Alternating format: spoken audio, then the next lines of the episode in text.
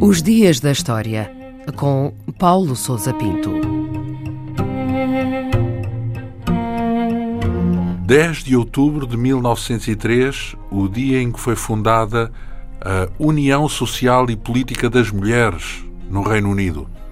Foi nessa data que um grupo de feministas se reuniu em casa de Emmeline Pankhurst, em Manchester, e decidiu avançar para a formação de um movimento de luta pelo direito de voto às mulheres no Reino Unido. Não apenas mais um grupo que o defendesse, mas que lutasse ativamente por ele.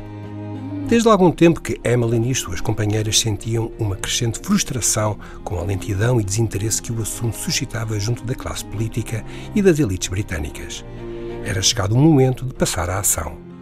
A organização criada nesse dia era exclusivamente feminina e foi batizada de Women's Social and Political Union, ou seja, União Social e Política das Mulheres, mais conhecida pela sigla formada pelas suas iniciais WSPU.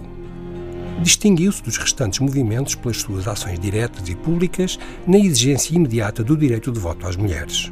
O seu lema era Deeds, not words, ou seja, atos em vez de palavras, e as suas ativistas ficaram conhecidas como sufragetes, termo que passou a designar a sua militância e dedicação à causa.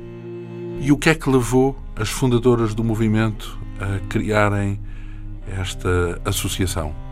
O direito de voto foi uma das causas mais importantes em que se envolveram os movimentos feministas do século XIX e inícios do século XX, a par da luta pela igualdade de direitos cívicos, laborais e sociais.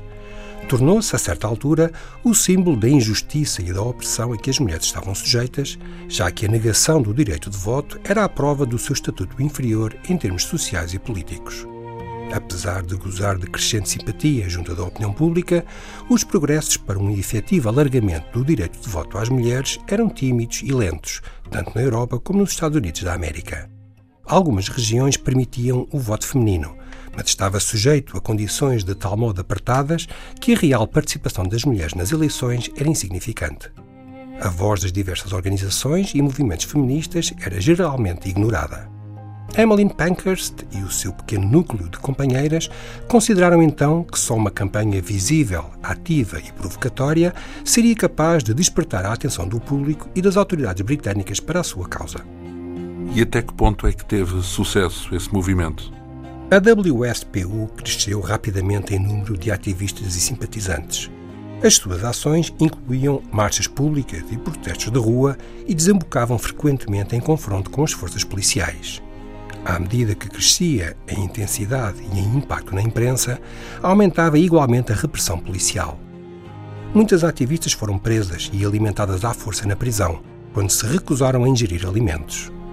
Em 1912, Emmeline e a direção da WSPU decidiram-se por uma escalada das ações, que passaram a incluir a destruição de montras e de repartições públicas, desobediência civil e sabotagens de todo o tipo. O momento decisivo da sua luta ocorreu no ano seguinte, quando Emily Davidson morreu ao tentar interpelar o cavalo do rei em plena corrida. A chegada da guerra, em 1914, acalmou as ações da WSPU, que acabou por se cindir em vários movimentos feministas e por ser dissolvido pouco depois.